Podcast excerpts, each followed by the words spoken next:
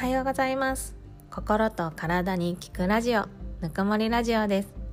こちらの番組は Apple Podcast、Spotify、スタンド FM にて配信しております。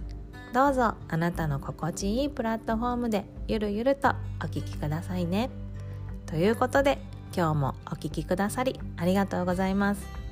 こちらのチャンネルでは人生の壁にぶつかった自称いい人隠れ繊細さんの看護師の私が自分の心と体と向き合い学びを深めていく過程で感じたことや3人の子供を育てる母としての日々のいろいろを発信していきます。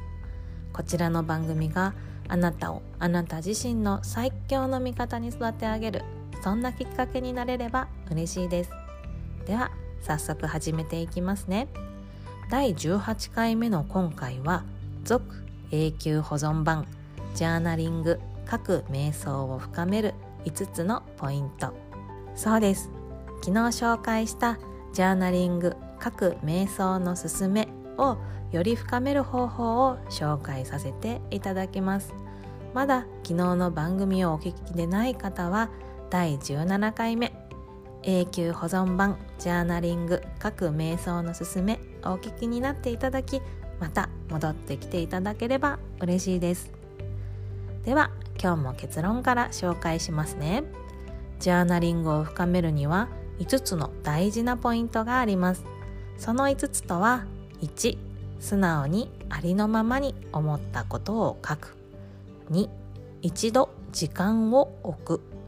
3気づいたことをピックアップする。4気づいたことがなぜ気になるのか。探っていく。5新しい視点。〇〇がなくなった時の自分の姿を想像してみる。この5つです。順番にお話ししますね。まず1つ目。素直にありのまま思ったことを書く。これについては昨日お話しした通りです。ジャーナリングの基本となりますね。自分の素直な気持ちでなければジャーナリングの効果が十分に得られないのでどんな気持ちも素直に書き出してみてくださいね。2つ目一度時間を置く。自分が決めた量を書いたら一旦時間を置いてみましょう。時間を置いてから自分の書いたものを改めて見てみると客観的な発見や意見が出やすくなります。どのくらい時間を置くのかはあなた次第です。朝書いて夜コメントを書くとかでもいいですし私は一旦トイレに行って戻ってくる。食器を洗って戻ってくる。こんな感じで切り替えています。3つ目。気づいたことをピックアップする。自分が書いた文字を読みながら大事な友達に書けるような言葉を選んでコメントを書いていく時によく出てくる言葉や思い込みが潜んでいそうな言葉を意識して見つけるようにしてみましょう。思い込みが潜んでいそうな言葉とは絶対とかまたといったキーワード。これらの言葉が出てきた時にはぐるぐるっと丸をつけて特に強調してみましょう。4つ目。3つ目で気づいたことがなぜ気になるのか探っていきましょう。大事な友達にかけるような言葉で「どうしてそう思うの?」とか「絶対」って書いてあるけどこれまでにもそういうことがあったの？あったとしたらどんなことか教えて？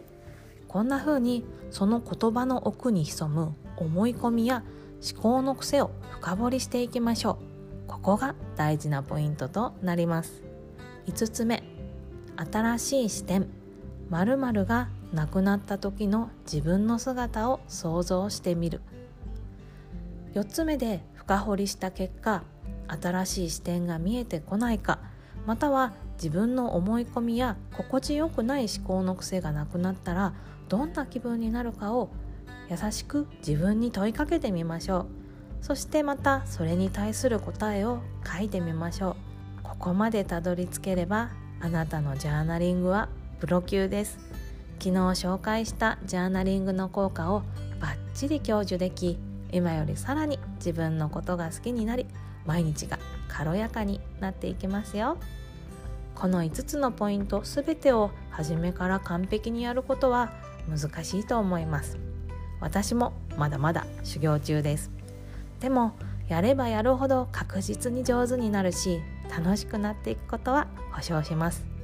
是非騙されたと思って試してみてくださいね。ではでは最後までお聴きくださりありがとうございました。こんな話が聞きたいなーだったり質問だったりお気軽にコメントやレターメッセージお送りくださいね。楽しみにお待ちしています。今日もいい日にしましょうね。